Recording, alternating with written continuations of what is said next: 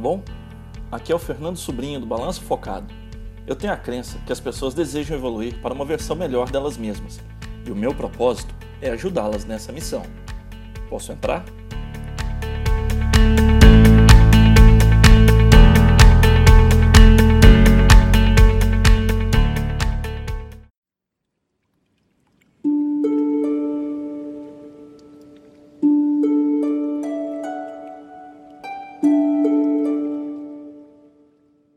Pessoal, toda semana a gente está trazendo aqui um episódio novo do nosso podcast. E como eu falei lá no início, uma das coisas que nós iremos trazer seriam entrevistas. Pois é. E hoje eu vou apresentar para vocês uma entrevista que a gente fez com Sidney Oliveira. Sidney é mentor, escritor e consultor de carreira, expert em conflitos de gerações, formação de mentores e no exercício da mentoria para o desenvolvimento de jovens potenciais.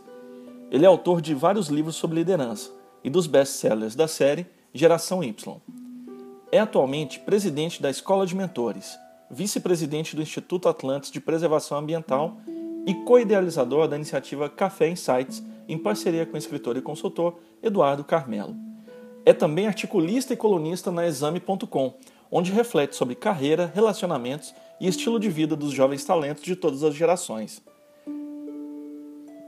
e hoje vai estar batendo um papo com a gente aqui sobre como esses conflitos de gerações podem estar afetando a produtividade. Sem mais delongas, bora para a entrevista? Um abraço. Olá, Sidney, tudo bem? Antes de mais nada, quero agradecer aí a sua disponibilidade de estar conversando com, conosco aqui no Balanço Focado. E, e conta para nós um pouco quem é o Sidney, o que que faz e como faz. Tá bom, Fernando? Obrigado, obrigado pelo convite. É, você já me falou que eu sou a sua primeira entrevista, então é uma honra, um privilégio uma tremenda responsabilidade de dar um tom aí dos próximos podcasts que você criar, tá bom? Então você já me deixou com toda a responsabilidade aí de criar um momento legal para quem estiver nos ouvindo.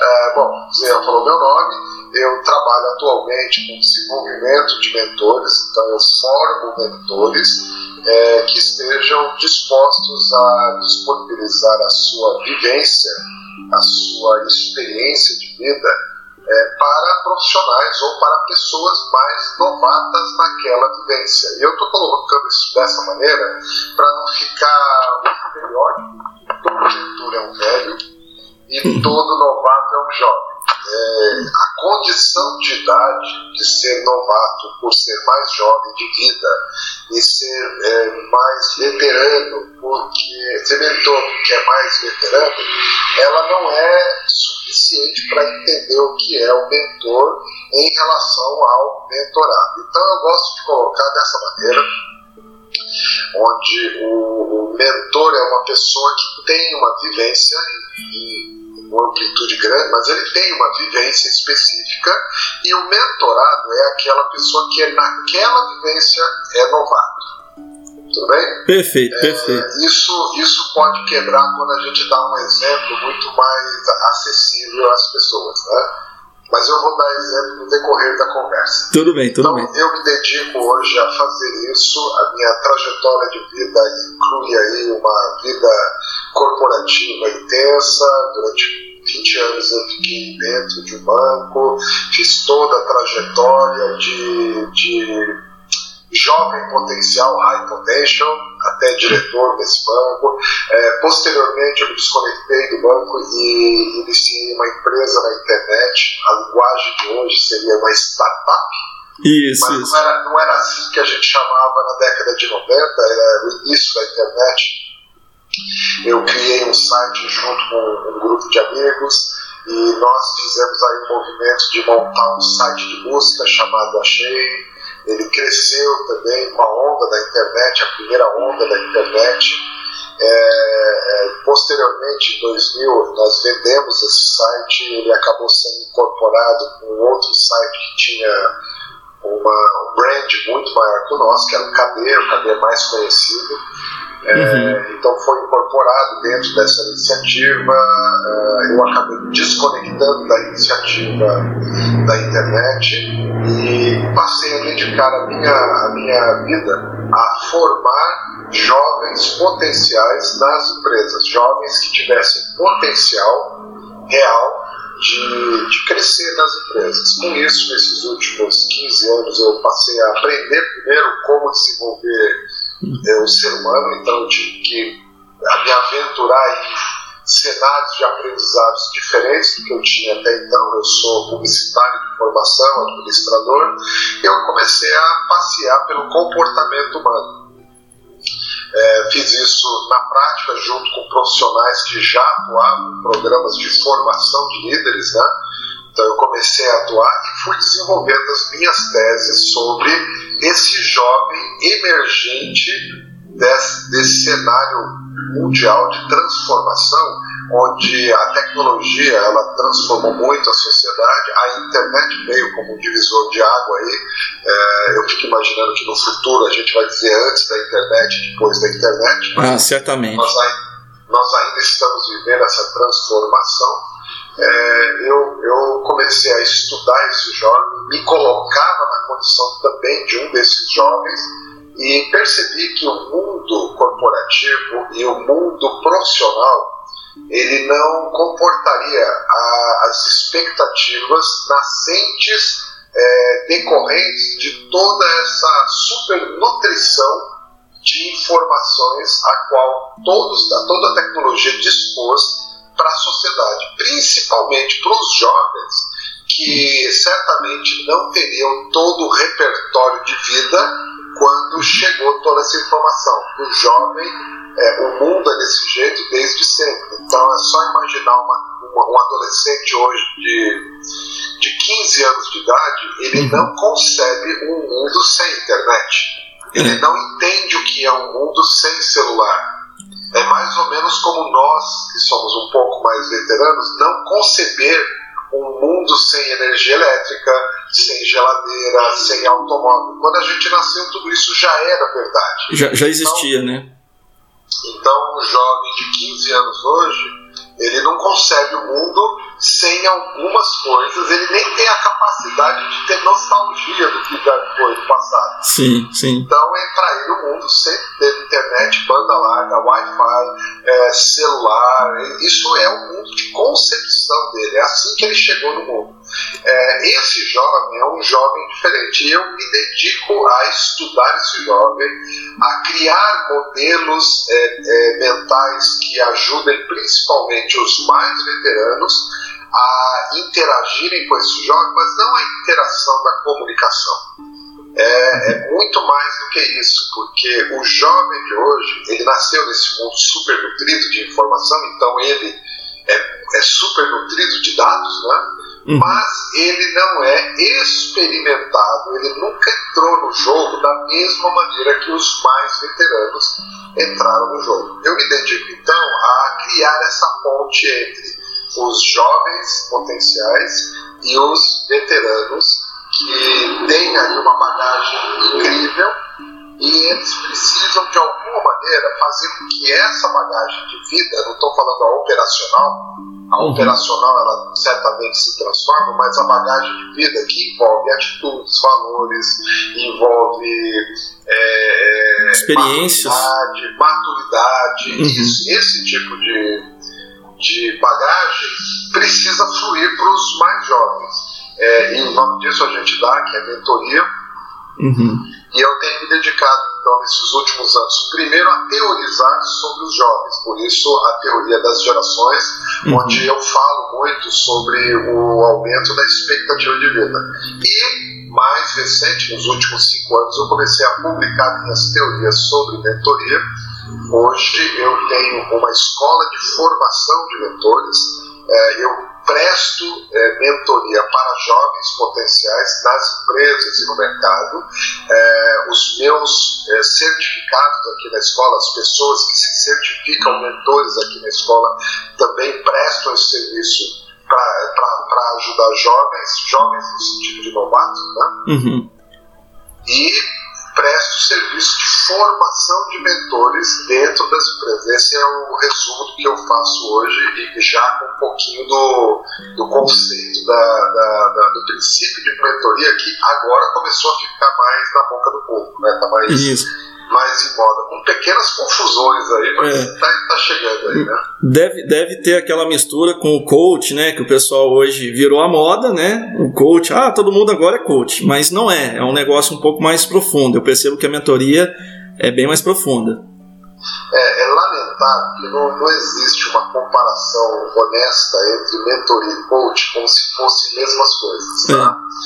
Uh, eu diria que a, a, o coach aqui no Brasil tomou o estranho em alguns níveis. Não é todos os coaches que caíram nessa, graças a Deus, uhum. mas de um modo geral, ou de uma banalização do conceito do que é ser coach, é, que preocupa um pouco. Eu até conheço muitos, muitos que já são coaches e que de alguma maneira é, tentam escapar dessa visão banalizada que aconteceu com o coach. Tá? Isso é uma, é uma, uma realidade brasileira, foi assim que aconteceu. É, é, é, é de se lamentar com a parte negativa de tudo isso. isso. Agora, é, o coaching, ele em si, ele é muito interessante. Eu, quando eu, as pessoas, obviamente, fazem a pergunta é, mais clichê, né? Ah, qual a diferença do mentor e do coach, né? É, eu, eu colocaria assim, eu tenho que nessa hora colocar o coach na condição mais, mais essencial que é o coach, fora todas as matrizes e variáveis que surgiram, muitas delas aqui no Brasil, eu gosto de manter nessa hora o coach na essência. Para mim, o coach na essência é um profissional muito bem preparado e que está focado em desenvolver as competências do coach Sim. que ele atende, hum. para que esse coach alcance o desempenho. Entendi. Que é a meta. Isso eu diria que é a essência, na minha, na minha visão, do bom trabalho de coach. O coach é um profissional preparado, repetindo, tá? Uhum. Que preparado que eu digo que tem muito conhecimento, principalmente técnico, instrumental, ferramentas. Ferramentas, né? Ele conhece muito da competência que ele se é, é, se atreve a desenvolver. Ele conhece da competência. E ele desenvolve competência com o objetivo de atingimento de metas, principalmente metas de desempenho. Isso, na essência, é o que eu olho é, um, um, bom trabalho de coaching. Certo, perfeito. Esse, esse coach, se ele, além de usar esse conhecimento todo, ele também empresta a, a vivência pessoal dele na sessão de coach, ele não está sendo apenas um coach, ele também está sendo mentor. O que já estabelece também uma outra condição. É, o mentor, ele inescapavelmente tem que ter vivência sólida naquilo que ele pressupõe dar mentoria. Exato, se exato. Ele, se ele não tem vivência, ele não pode mentorar. Ele pode treinar, ele pode falar sobre, ele pode é, dar aula sobre isso, mas ele não pode mentorar. Então a mentoria, ela não é maior ou menor que o coach, nem nada. A mentoria é, ela é, ela é decorrente da vivência, da vivência. que você tem. Então, você pode ter, por exemplo, um coach de família, um coach que ajude pais a ser pai, mãe a ser mãe. Coach, você pode, alguém que estudou o assunto. Você tem filhos? Tem, tem filhos. Tem dois, um de 12 e uma menininha de 7. Tá bom. É, você pode ser mentor para outros Sim. pais. Por quê? Sim. Porque você tem filhos. Agora, se você não tivesse filhos, você poderia treinar alguém a, a, a cuidar de filhos? O, o, cuidado, sim. Mas assim. Você poderia treinar. Treinar em, em, alguma habilidade específica, em alguma coisa específica. Competência, em alguma é. competência? Claro que sim. Claro que você poderia treinar, sim. Desenvolver, ajudar a pessoa a desenvolver a competência para ser pai, claro. Agora, aí. Né? Imagina, por exemplo, pessoas que estão aí é, treinando pais, tem um monte, professores das, das escolas treinando pais, e eu, eu, eu fico vendo muitas vezes a briga do professor com o pai, e o professor dizendo que o pai não sabe ser pai, mas o professor mesmo não é pai. Então, é. sem a vivência, eu diria que perde-se um pouco da, da autoridade, mas isso não quer dizer que você não possa aprender sobre aquilo, ganhar competência sobre aquilo, saber tudo da competência daquilo. Para ser um coach, você precisa saber muito disso. Você não necessariamente precisa da, da experiência, mas a palavra é a vivência. Eu, vivência. eu gosto da palavra vivência, sabe por quê? É, vivência é melhor mesmo. mesmo a palavra experiência, ela também está um pouco desgastada, porque na condição de experiência a gente tem embutido uma questão de performance ah, fulano de tal tem experiência com isso. Assumindo que ele está à prova de erros porque ele tem experiência. Então, eu dou uma diminuída na palavra experiência, porque não, não tem como porque... você não atribuir, é, não, não atribuir critério de desempenho à palavra experiência. Já a palavra vivência mantém a essência. Sim, a sim. vivência é você viveu aquilo. Se foi bom ou se foi ruim, é, é, é, é circunstancial. É. É, é, é, até, é até uma avaliação que de pessoa para pessoa pode até variar. Cada um faz a sua própria é. avaliação. Então, eu fiz uma vivência de salto de paraquedas. Isso é uma vivência. Eu não tenho experiência com salto de paraquedas, entendeu? Sim, entendi, entendi. A, a, experiência pressupõe uma bagagem muito maior. A contínua vivência é, naquilo. Isso. Então, é, é, o, que me, o que me dá mais elementos. Então, quando eu falo a pessoa tem vivência, significa que ela viveu continuamente naquilo. Entendi. Tá? A palavra experiência que eu quero tirar um pouco do, do, do, nosso vocabulário pelo desgaste da palavra experiência. A vivência é mais poderosa. A vivência eu estava lá. Então, por exemplo, você é pai. Você, sua filha está com quantos anos? A mais velha? Sete anos. O, o filho mais velho tem 12 e a menina está com 7. Então, você você não tem experiência como pai, você tem vivência como pai há 12 anos. Isso. Entendeu? Experiência é, passa a ideia de que, não, eu tenho filhos, eu tenho experiência. Não necessariamente. É. Tá? Você pode ter só uma experimentação, não necessariamente. Então, é, esse é o conceito. Se a gente voltar no conceito original do coach versus mentor, eu gosto de dar um exemplo mais pragmático que mantém a essência do coach. Né? Uhum. Pensa no coach como um treinador de salto com varas. Ele pode aprender tudo sobre vara, tudo sobre velocidade, tudo sobre corpo humano, tudo sobre dinâmica, tudo sobre física. Ele precisa conhecer. Quanto mais ele conhece isso, mais ele pode preparar alguém para saltar com vara.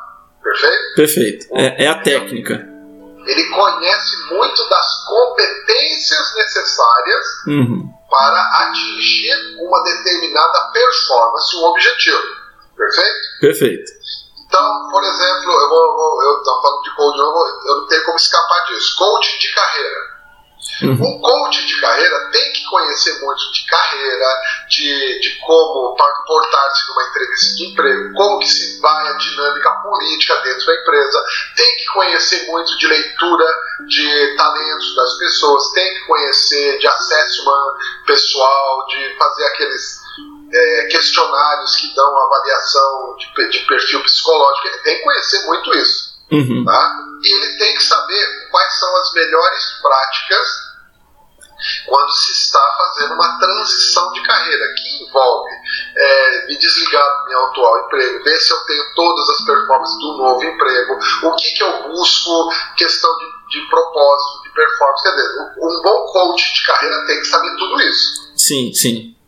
Um coach de carreira mais completo é aquele coach de carreira que conhece tudo isso, mas ele também, na trajetória dele, viveu carreira. Entrou numa empresa, arrumou um emprego, foi demitido, não foi demitido, foi promovido, não foi promovido, participou da política, fez teste, ficou nervoso, não passou em processos. Ele viveu uma carreira. Entendeu? Ele, ele, Aí, ele, nessa ele- hora que ele viveu a carreira, além de todo o conhecimento da competência, ele tem a vivência pessoal. Quando ele coloca a vivência pessoal, é como se fosse um, um complemento do coach, é um coach mentor. Que eu diria que dentro do mercado atual, para diferenciar os coaches, você teria que ter coaches mentores. Ou seja, um coach que, além de toda a técnica que ele aprende na certificação dele, na preparação, as ferramentas que ele aprende a usar, ele também ele, ele, ele se permite colocar a vivência dele naquilo que ele pressupõe está ensinando ou orientando o seu. é, seu... estar ajudando ó, uma- um outro indivíduo. Isso. Então, hoje, o que tem acontecido muito são coaches que, que sabem desse processo e eles vêm, é, têm entrado, né, pelo menos, na busca de algo um pouquinho mais é, focada na essência. O que é o chapéu de coaching? O que é, eu, é, é ultrapassar o chapéu de coaching? Quando eu coloco a mentoria em relação a coach, eu digo que o coach, simplificando obviamente, mas o coach ele desenvolve competência. Esse é o foco de um bom coach.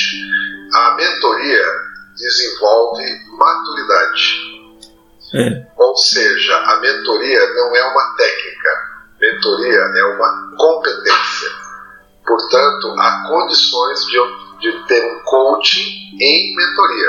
Eu, quando eu coloco mentoria como competência, é, muitas vezes as pessoas não estão é, alinhadas ao que, que seriam competências. Né? E eu gosto de pelo menos duas competências que a gente tem que fazer, são competências essenciais: negociação, comunicação. Negociação é uma competência que cada um tem que desenvolver durante a trajetória de vida. A gente começa a desenvolver competência de negociação quando a gente está chorando pedindo mamar Isso. sabe? Você começa a negociar, você tem filhos, você sabe que eles aprendem a desenvolver essa competência. É. Na nossa vida, ah, nós precisamos ser negociantes o tempo todo. O Nos tempo nossos relacionamentos, a gente está negociando. Então, negociação é uma competência. Existem coaches que desenvolvem competência de negociação. Perfeito? Perfeito. Uma outra competência que nós temos que desenvolver durante a vida: comunicação. Eu tenho que saber expressar meu pensamento, minha expectativa, eu tenho que saber interpretar o, o, o, o que é falado para mim, A mensagem que o a outra pessoa está dando. eu tenho que saber interpretar o verbal, o não verbal, o Uhum. subliminar, o, o intuído, o suposto. Eu tenho que saber tudo isso aí. É uma Uhum. competência. Você também tem um bom coach de desenvolvimento da competência de comunicação, perfeito? Perfeito. Então, negociação, comunicação são duas competências fáceis da gente interpretar como competência.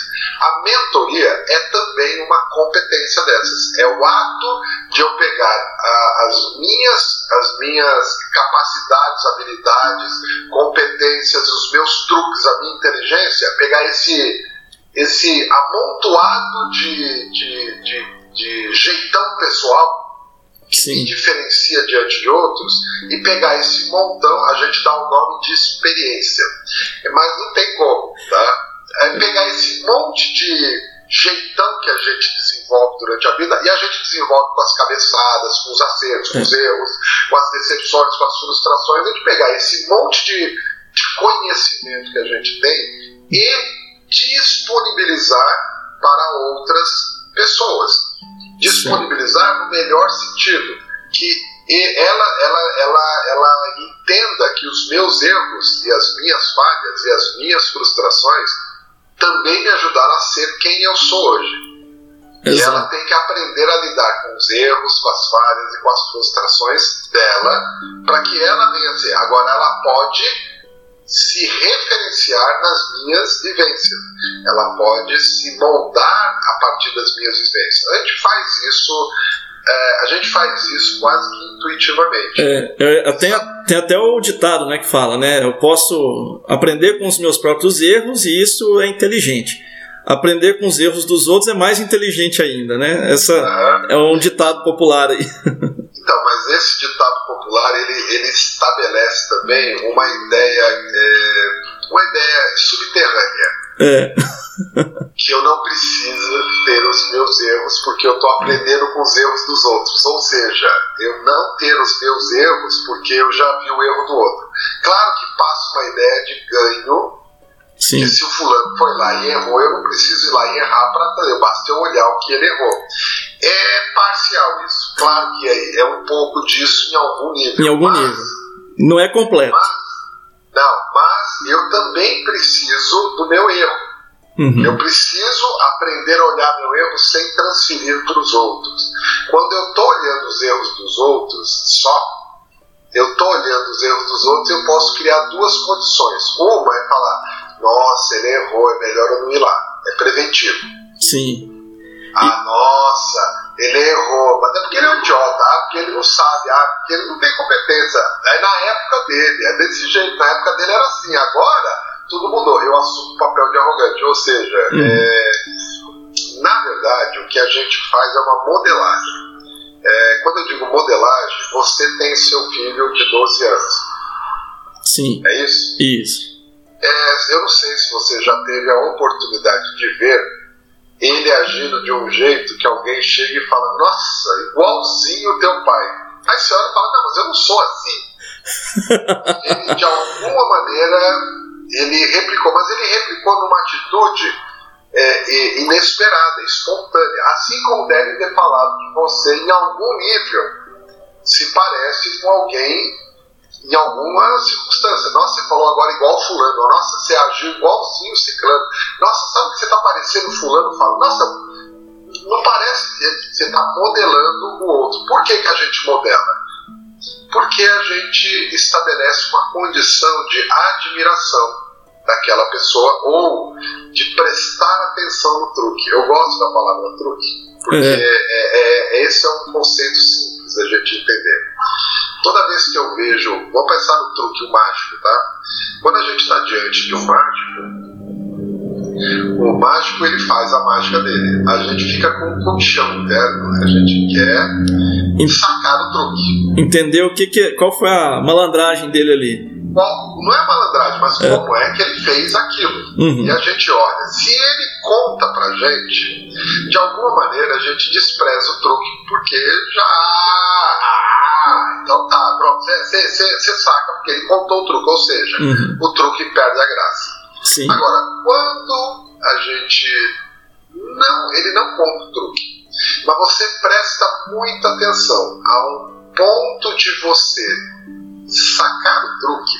Ah, ele não falou nada, mas você identificou. Isso muda na gente, porque ao invés de eu desprezar o truque, o que eu mais quero fazer é replicar o truque, é replicar o truque, Entendi. fazer com outro. É porque agora eu também tenho aquele segredo, né? aquele truque eu também. Quando a gente fala de mentoria, o que eu costumo falar para os mentores que eu formo, falei assim, a questão não é ensinar o que ele tem que fazer, nem dizer o que ele tem que fazer. É você fazer com que ele se entusiasma e ele perceba o seu truque a um ponto dele fazer da forma dele, mas Sim. o teu truque. Ah, a gente tem inúmeros modelos para isso. Né? Um, um, um, dos que é mais corriqueiro no nosso, na, na nossa cultura brasileira é a história da avó que faz aquele, aquele pão maravilhoso que ninguém consegue replicar, ou aquele bolo de fubá, não interessa. Que ele faz, eu, a gente pega a receita e nunca fica igual. E, e, e, ela explica, e você segue a mesma receita e as mesmas orientações que ela segue. É isso, e ainda assim, não. Não é igual. Você fala, ah, mas é porque ela, ela põe amor. Não, você põe amor também, não fica igual, mas é no fogão dela. Você faz no fogão dela, não, não mas na panela dela. Você pega a panela e não fica, ah, não, mas não sabe o que, é? Quando ela pega sal, ela pega com a mão dela um punhadinho, e é o punhado da mão dela é o segredo. Aí você pega o punhado da mão dela, faz ela te pegar o punhado várias vezes para você medir quantas gramas de sal tem naquele punhado. E mesmo assim não fica igual para caraca, qual é o segredo do bendito pão da vovó? Ou o bolo de fubá da vovó. Eu tive um caso muito especial que era um bolo de fubá de uma, de uma senhora muito especial para mim e assim, era inacreditável o bolo de fubá dela. Inacreditável. Ela assim, tipo, você come bolo de fubá, você lembra dela, mas nunca é igual. Entendi. E eu sei que todo mundo que está ouvindo certamente conhece alguém. Não é bolo de fubá, é o feijão, é o macarrão, é o nhoque, seja lá o que for, mas é assim. O pudim. O pudim. É, assim, não, não, é inacreditável. Você é. nunca encontra algo daquele jeito. E toda vez que come daquela pessoa, é exatamente daquele. Gente, como é que pode? Aí você fala, não, eu vou. Então essa senhora fazia lá, no caso da história, ela fazia o bolo de fubá que to, era famosíssimo o bolo de fubá dela, porque era, era incrivelmente maravilhoso. Uhum. A, a, ninguém descobria, mas o neto dela queria industrializar o bendito do bolo, vou ficar rico, vovó. Aqui no Brasil tem até a história da casa do pão de queijo, tem alguma coisa aí com o pão de queijo da vovó, né? Que tinha isso aí também. Tinha. Bom, ele queria, ele queria industrializar e ser o bolo da vovó para industrializar não, mas ele queria fazer de um jeito. Ele queria de um jeito, falar, isso aqui é inacreditável, todo mundo vai querer. Ele tentou e não conseguia, não conseguia, não conseguia, não conseguia, e todo mundo colocou gente, até que ele contratou uma empresa, não, vocês têm que me ajudar, esse bolo aqui a gente tem que...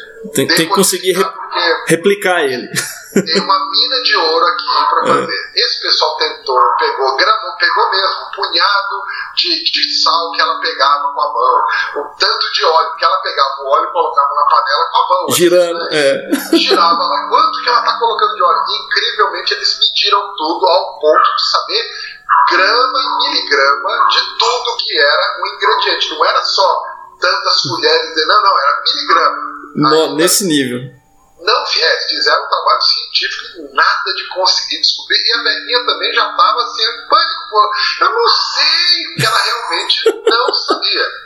Só que aí depois eles, eles chegaram ao aí foi, foi onde eles descobriram. Eles, eles colocaram câmeras. Pra, tem algo que a gente não está vendo. Encheram a cozinha da mulher de câmeras e falaram: a senhora vai fazer um bolo de fubá dez vezes aqui. A senhora vai fazer o bolo de fubá. Não, eu não vou ficar fazendo 10 vezes o bolo. Não, a senhora faz, a gente vai gravar todas as vezes que a senhora estiver fazendo bolo de fubá. Uhum. Quando a senhora for fazer bolo de fubá, vai ficar a câmera aqui aberta. Quando a senhora for fazer o bolo de fubá, a gente vai gravar. E eles fizeram a gravação de 10 vezes ela fazendo bolo de fubá durante dois meses, assim que ela fazia. Elas, eles descobriram umas coisas peculiares. Primeiro, ela fazia o bolo de fubá quando ela estava cozinhando para a família, normalmente de sábado ou de domingo, na maioria das vezes aos domingos. Certo. Quando ela fazia o bolo de fubá, na verdade era aquela senhora que era dona do fogão mesmo, né? Ela nunca fazia, nunca fazia o bolo de fubá sozinha. Ela fazia cozinhando uma coisa, fazendo outra, fazendo feijão, cozinhando frango. Ela sempre estava cozinhando alguma coisa do bolo de fubá. Só que o bolo de fubá estava sendo feito à parte, misturava vasilha nada, não tinha isso, né? Sim, sim. E eles estavam lá, não, não tem nada, bolo de fubá, bolo de fubá, ela, ela podia fazer separado ou não, mas ela sempre estava cozinhando. A sutileza foi eles perceberem um único ponto em comum todas as vezes que ela estava fazendo o bolo de fubá. Ela gostava de deixar a massa para descansar alguns minutos eles já tinham calculado que ela tinha lá um minuto na cabeça dela, os minutos, né? Era, era tipo assim, oito minutos, eu não lembro qual era o caso, mas era assim, tipo oito minutos, e cravado, mas ela não ficava olhando no relógio. Era instintivo para ela, né? Não era instintivo, não. Ela tinha uma fórmula para ah. calcular os minutos. Mas nem ela sabia. A fórmula que ela calculava os oito minutos, aí quando ela deixava a massa é, é, é descansando. que ela achava que era necessário, porque eles chegaram a ver, não, descansa a massa 8 minutos. Ele ficava com o relógio, 8 minutos, descansou a massa, agora põe a massa em tal lugar.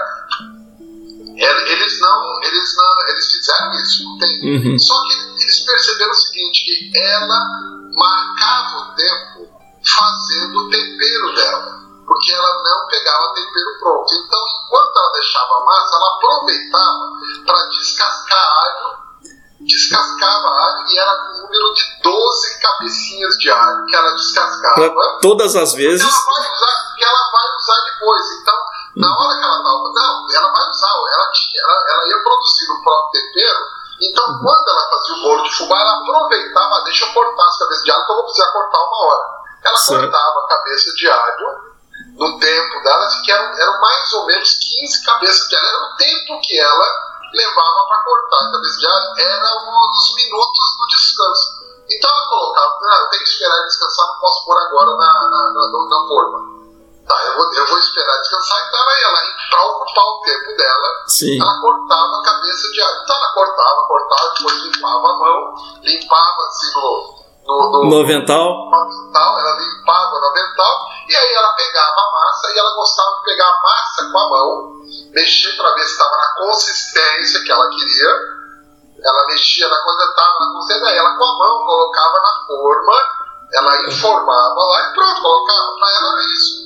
Olha o que só. eles descobriram é que existia na receita dela sumo de alho que tinha mas assim, fala, não, a senhora coloca alho no bolo de fubá. Ela não, nunca. nunca. Ela nunca colocou alho no bolo de fubá, realmente nunca foi. Olha mas só. Vinha na unha dela, não oh, vinha oh. algum, alguma quantidade mínima. Uma filigrama de, de alho ia na massa. Sumo de alho. E eles perceberam que era essa filigrana de sumo de alho que entrava na massa e ela mexia na massa com a mão, então. Uhum. Isso fazia diferença. Isso era uma diferença fundamental. E aí eles, obviamente, perceberam isso, viram quanto que tinha de alho na mão dela, conseguiram descobrir lá, acho que era zero nada de mililitros de alho que ser colocado na hora. Então, Depois do descanso. Depois do descanso, é. colocava um trequinho lá e mexia com a mão. Olha só. Aí, aí, aí fala assim, gente, era isso, quer dizer. Óbvio que na química a gente pode ter muito químico que eu ouvi isso vai falar, é claro que altera, porque o alho, seja lá o que for que o alho faz, mas é. tem explicação. Eu sei que assim, nem ela sabia do truque dela, nem ela tinha identificado. A questão é, quando, como que a gente vai ver esse truque? Colocando câmeras em volta da pessoa? Nem, não, nem colocando as câmeras não achou. Não, mas aí que tá. Nem colocando as câmeras, não. Mas se você tivesse colocado alguém como sombra dela, ela ia falar uma hora assim: não, agora tem que descansar mais. Ah, quanto tempo descansar? Um pouquinho, mas faz o seguinte: sabe o que eu faço, filha? Quando eu vou fazer descanso, eu venho aqui e corto o alho. Aproveita que a gente vai fazer o arroz e tal, é. eu corto o alho. Exato. Ela, essa, essa pessoa, o que que fazia? Ah, tá, não, mas eu não tenho nada a ver com o alho, não tem nada a ver com o bolo. O que, que a pessoa fazia? Não, tá bom, então, então tá, então eu não fazia isso. Então, é. Por quê? Ela, era desse jeito que ela falava. Não, aqui, nessa hora aqui, eu calculo mais ou menos cinco minutinhos, né? É. E aí, pra falar a verdade, eu sempre corto o alho, mas você pode fazer qualquer coisa. Não, era cortar o alho que tinha, senão não vinha o suco do, do alho pro bolo. Mas isso ninguém percebia. Ela, quando instruiu, ela instruiu. Agora, se alguém tivesse lá cozinhando com ela, fazendo arroz, fazendo tempero, fazendo todo o restante. Ia, ia pegar o truque.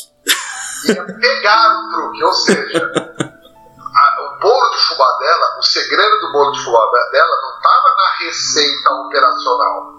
Estava é. em todo componente em volta da receita. Ou seja, é o fazer a cozinha, fazer o próprio tempero, é fazer feijão, fazer arroz, é fazer o evento todo onde o bolo de fubá era apenas o, o, o, o, o prêmio, né? Isso. Era a sobremesa. Você entende que assim, olhar o truque ser mentor é muito mais olhar um contexto de vida que não dá a vivência toda é. e não apenas o, o operacional do truque, entendeu? Exatamente.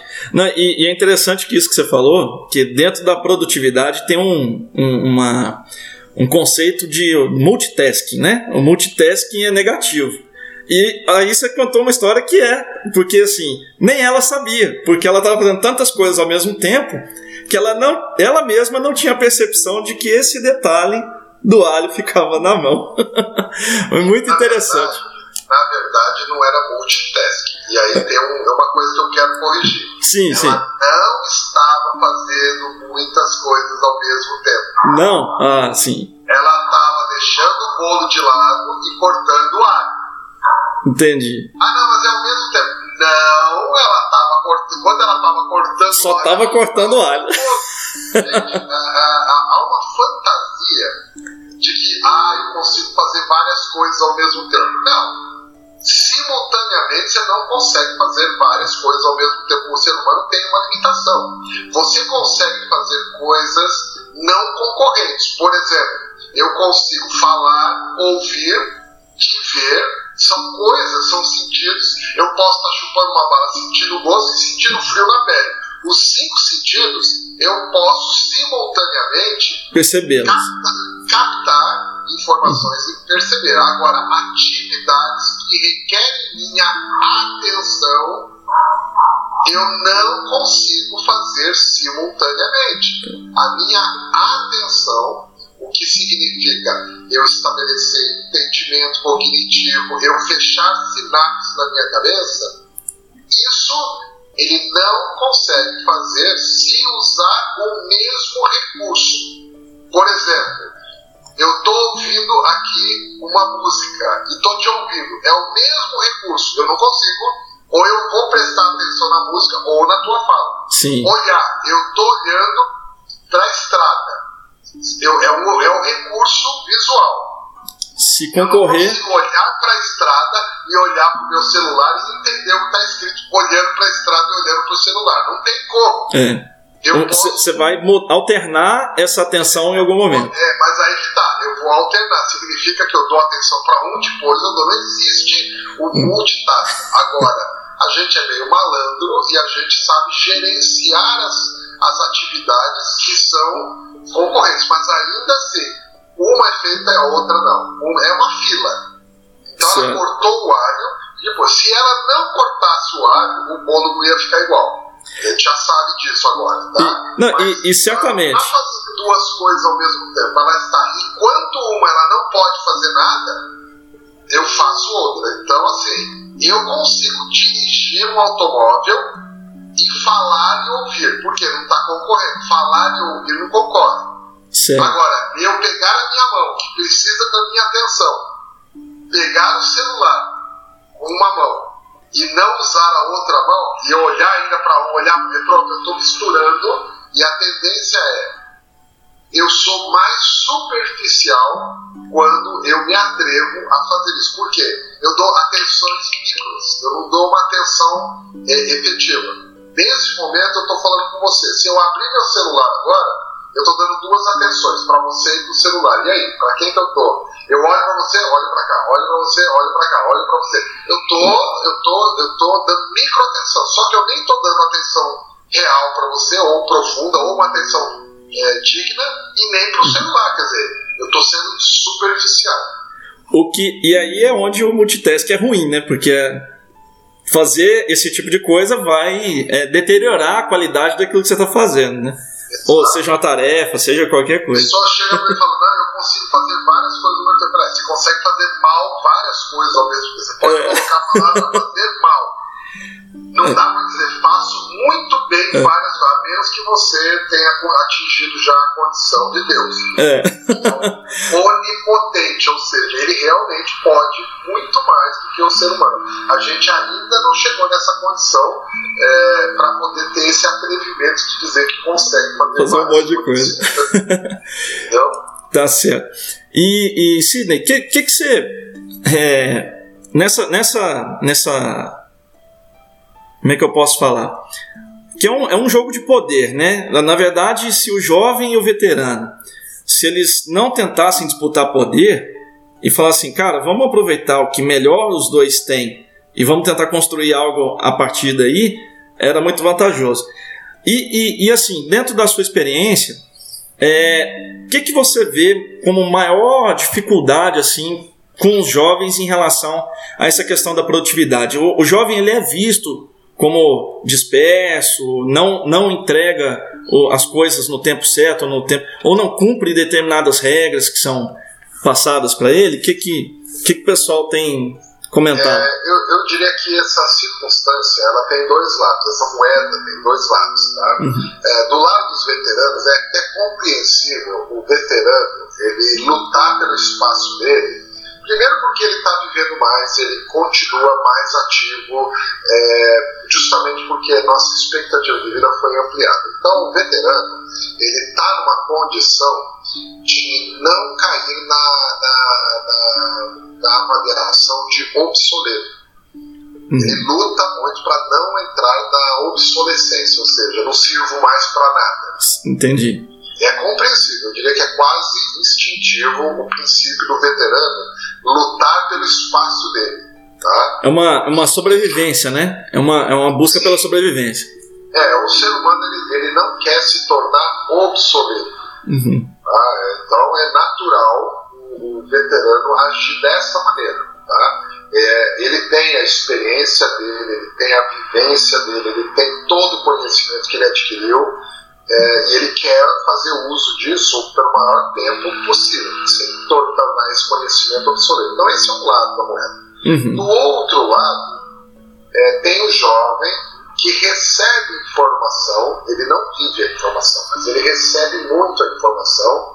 A internet providencia isso para todo mundo, quer dizer, a gente a gente está vendo tanta coisa pelo, pelo mundo digital, pelo virtual, que é como se ele estivesse lá.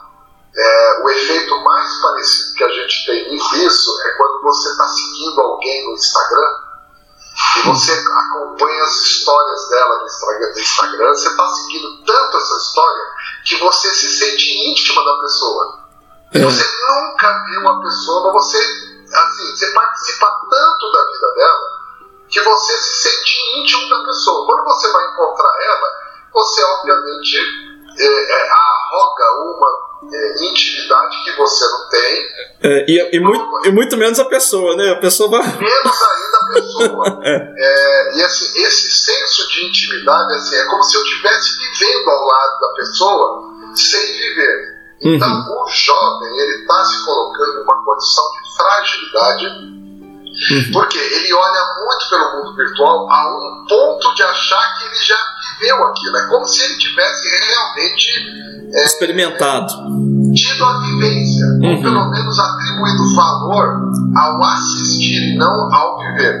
Hoje a gente vê o jovem nessa condição de muita fragilidade. Aí acontece um fenômeno estranho, principalmente quando a gente fala nas empresas e pensando no assunto produtividade o jovem ele ele está frágil porque ele está muito virtual nessa condição. Então ele ele acredita realmente de tanto ele ter assistido uma coisa, ele é capaz de lidar com essa coisa. É. Ele, ele, ele, acredita mesmo, ele se sente empoderado. É, é o efeito Waze, tá? É. Eu nunca fui no lugar, mas se eu vou. Põe no Waze eu chego. Eu tenho poder de ir lá. Na verdade, você tem a dependência do equipamento. Ô, ô Sidney, e se eu te contar que o Waze já me enrolou a vida algumas vezes?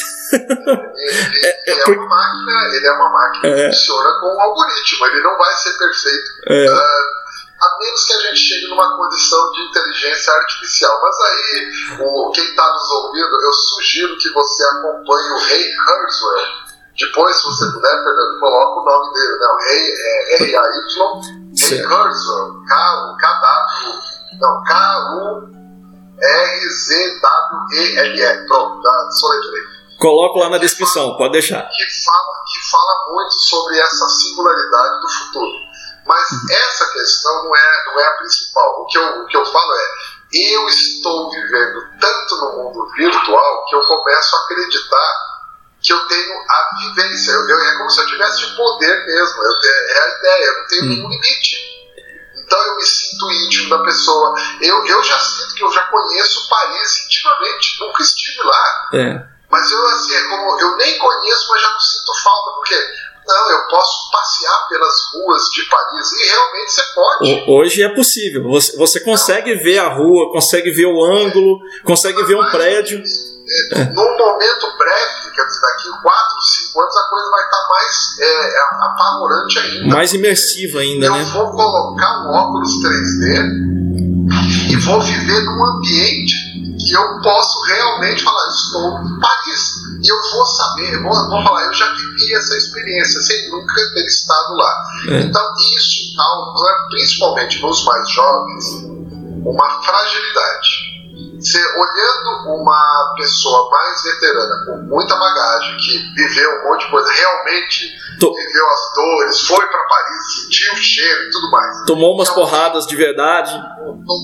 levou nem cicatriz, né? É. Com o jovem que foge de cicatriz, você fala, bom, cenário perfeito para mentoria.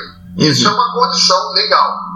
Uhum. O problema, a atitude do jovem é, é de arrogância e de desprezo ao veterano. É. Porque para o jovem, o veterano está desatualizado no nível máximo.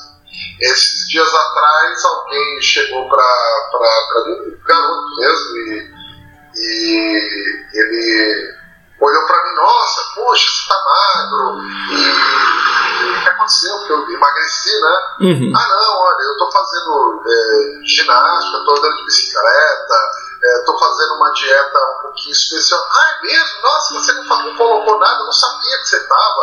Que dieta que você está fazendo? Eu falei, não, eu estou andando de bicicleta, estou comendo comidas mais saudáveis. É, mas você está andando de bicicleta? Ah, você está andando de bicicleta mesmo?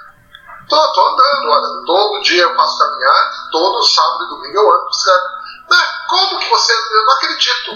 Falei, como assim você não acredita? Não, não, eu quero ver para isso. Eu falei, não, mas eu estou dizendo que eu não preciso te mostrar, eu estou dizendo que eu ando de bicicleta.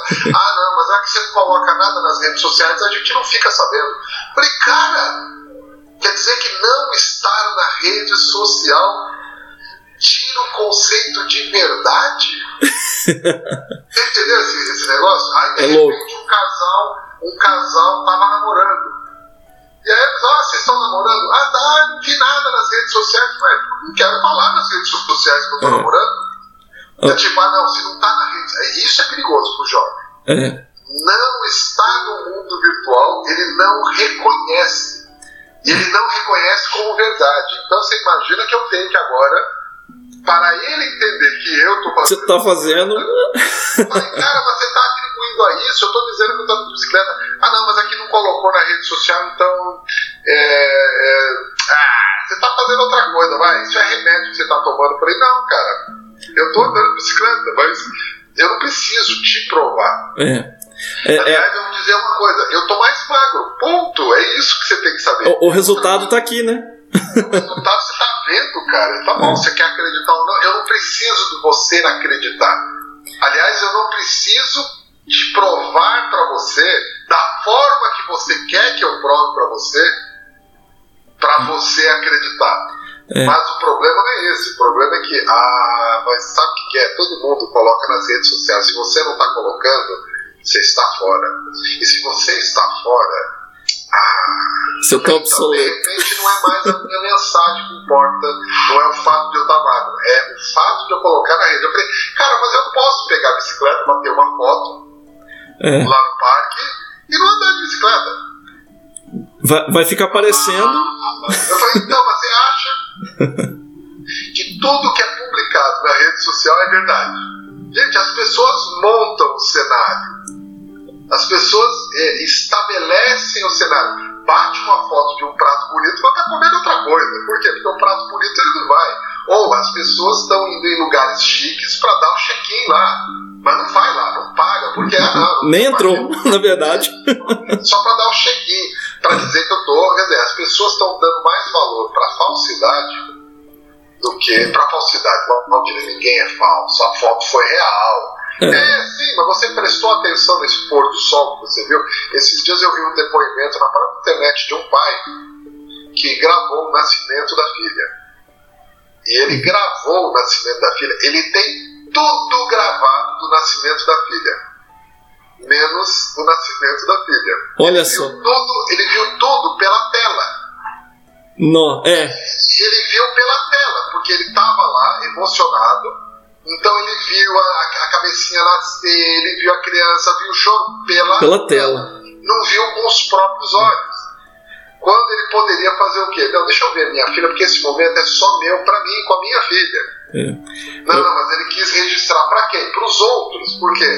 Porque o que ele gravou não foi para ele, foi para os outros. A minha memória, cara, a tua memória de vivência é tão maior do que qualquer vídeo que você coloque um dia você vai perder ele porque queimou o pendrive. porque. O HD, HD queimou, derramou café. Você derrubou o café, aí você sabe o que, que você vai ter na memória? Que você estava segurando o celular. É. De fato era isso que você estava fazendo. Então você vê que isso causa uma condição de fragilidade no jovem. O que acontece com o jovem a partir disso? Primeiro, ele, ele age de uma maneira mais indiferente. Segundo, ele age com mais omissão, porque ele acaba só vendo o que ele está vendo na tela é a verdade. Sendo só espectador, né?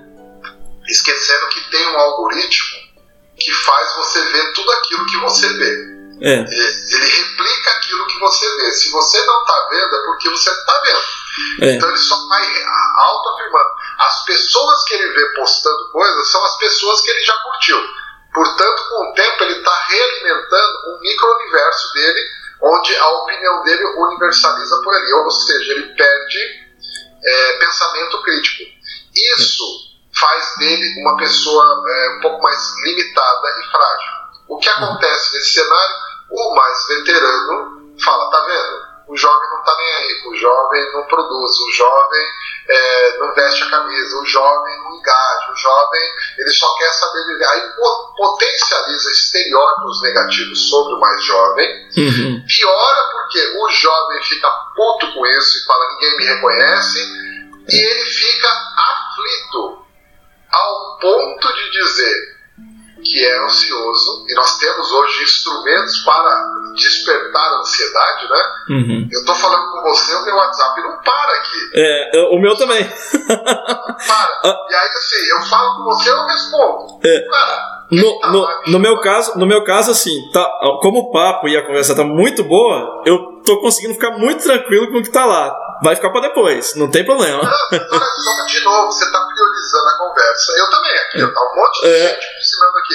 Hum. Cara, eu não vou comprar a ansiedade alheia. Por quê? Porque a hora que eu responder é a hora que eu respondi. É. Mas, ah, não, mas ele leu, já bateu dois cliques, ele tá vendo, por que, que ele tá me respondendo agora? É. Cara, existem instrumentos de ansiedade, mas o mais bizarro é quando eu vejo uma pessoa colocar-se como ansioso como se fosse um autoelogio. É. Ai, sabe o que, que é? Que eu sou muito ansioso. Como se isso mostrasse que ela tem mais competência porque ela quer as coisas muito rápido. Gente, tem coisa que é muito rápido que fica Que uma porcaria. Bolo da vovó.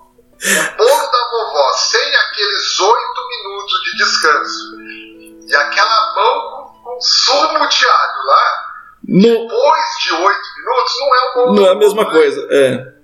Então, e a gente fala do bolo da vovó, quem está nos ouvindo tem que tentar abstrair isso para conceitos de vida. Sabe aquela pessoa que é a melhor comprador da empresa, aquele cara que é o melhor vendedor da empresa, ele tem os truques dele, ele tem a mão no alho dele de alguma forma que ele aprendeu. Sem dúvida. Isso é o que faz ele ser diferenciado do jeito que ele é. O que está acontecendo é que está todo mundo desprezando o truque É. achando que assim, ah, esse truque não tem graça, por quê? Porque ninguém dá pra fazer. Vamos jogar fora o bolo da vovó, vamos jogar fora o truque. Ah, o fulano vendia pra caramba. É, mas ele, ele não, adaptou, não adaptou. Ele não tem WhatsApp, ele não odeia usar o WhatsApp. Cara, mas ele vende pra caramba, independente. É, não, mas ele não tá atualizado, vamos. Ele, é porque ele tá vendendo, mas não é legal. Porque ele não tem o WhatsApp. Oi, sabe? Então. o- que, que é mais importante? Ele saber e mexer no WhatsApp ou ele vender? Que é o objetivo final. Então, ferramenta, a ferramenta, ela tem que ser lembrada como uma ferramenta. É, e não o fim em si. É, agora, se está funcionando ou não, isso é mais importante. É. O que eu vejo às vezes é o jovem assim, confiante demais na ferramenta, muito confiante, e desprezando o conhecimento que é tácito, que é de vivência. Uhum. Então o jovem vai olhar para o relógio para dar os oito minutos. Não vai olhar o contexto do alho, ele nunca vai olhar o contexto. Ah, o relógio diz que é oito minutos, ó, eu fiz oito minutos e não ficou igual. É. Não é culpa minha, eu fiz os oito minutos. Aliás, para quem esperar? Aliás, enquanto. N- não podia ser cinco? Não, não, não, é, pode ser os oito. Ah, é oito minutos, tá bom, deixa aqui, ele vai navegar na internet. É. Não vai fazer o alho. Ah, não, pega o alho pronto. É. Você entendeu? Entendeu? E, aí, e aí perde o, o- o ingrediente secreto, né? perde o truque. Uhum. tá? É a mesma coisa. É o jovem que fala, não, eu só sei vender desse jeito porque o negócio é rede social. Rede social, claro, rede social é muito legal. Uhum. Mas é mais um instrumento. Antes da rede social, é a venda. Então, sabe aquela pessoa que fala, não, você tem que vender pela internet, vender na rede social. Se você quer vender mais, tem que ser na rede social. Não, se você quer vender mais, você tem que vender mais.